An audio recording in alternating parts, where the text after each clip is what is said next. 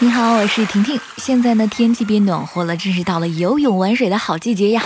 你能想象一块板子、一只桨就能驰骋江湖大海、划水冲浪吗？继高尔夫球课、帆船课和爬树课之后，厦门大学又在开发新课上没闲着呀，又在全国率先开了一门新课了。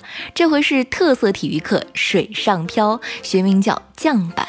从术语上来看，桨板运动也叫桨板冲浪，或者是直立单桨冲浪。它的活动器材仅有一块大型冲浪板加上一只单桨所组成。厦门开设的这个桨板课呢，属于选修课，共有两个班，四十名学生。挺意外的是，女生比男生多了三名。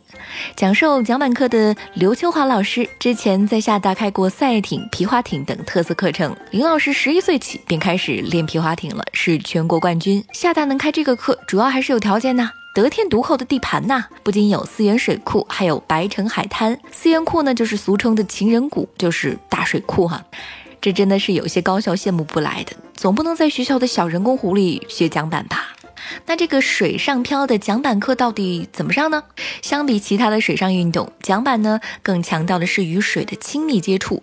人要直立在桨板上，需要极强的平衡协调能力，需要使用者在桨板上前进、后退、左右移动，甚至是三百六十度跳转，来平衡桨板，控制桨板的滑行方向。这个课婷婷呢，可能只是看看听听就好。我的平衡能力真的是不敢恭维。婷婷记得学游泳的时候，教练说啊，就是不要怕喝水。厦大的林老师也说了，要学桨板，不要怕落水。第一节课呢，就是能落水，学生需要在码头一个一个的往下跳，完成水下憋气。林老师说，要让他们学会在失控的情况下，依然能够再次的爬上桨板。落水是应对这门课的基本技能，要让学生掌握准确的方法之后，落水就可以安全应对了。林老师说，等大家初步掌握这些技能之后，还将会在后续的课程当中加入团队协作的部分，让大家在桨板上进行对抗合作。比方说，在这个水上漂的过程当中捡垃圾，在水上拔河等等。哇，想想还是挺刺激的。现在高校的网红课是纷纷上线，做客热搜。上个月呢，浙江大学就有一门充满美食元素的吃货课走红。试想一下，在你的课程里加入东坡肉、腊肠。烤鸡翅这些美食元素会怎么样呢？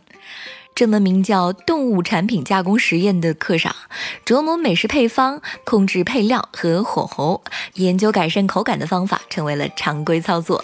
在上课地点，冰淇淋机、烤箱、灌肠机、奶酪匀制机、电磁炉等一些机器设备齐全，即便是从来没有下过厨房的同学，也能在老师和黑科技的帮助下做出不同的食物成品。而一些高校借着近年科幻小说电影走红的东风，开设了科幻小说衍生课。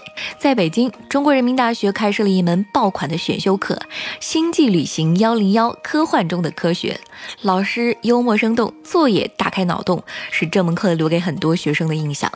在深圳，科幻小说中的政治经济学这门课呢，也是受到了很多学生的欢迎。课程的开设者，深圳大学城市助理研究院助理教授英俊表示。课程开放三十个选课名额，但是每次都是供不应求的。其实呢，从宠物驯养课、减肥瘦身课到爱情观养成课、海岛野外求生训练课，这些课真的是实际存在的，甚至还有这个游戏课哈。中国高校里的创新课程、特色课程已经是层出不穷了。我是想回高校蹭课的婷婷，你还知道哪些新鲜的网红课呢？留言告诉我吧。月光头条，下周见了。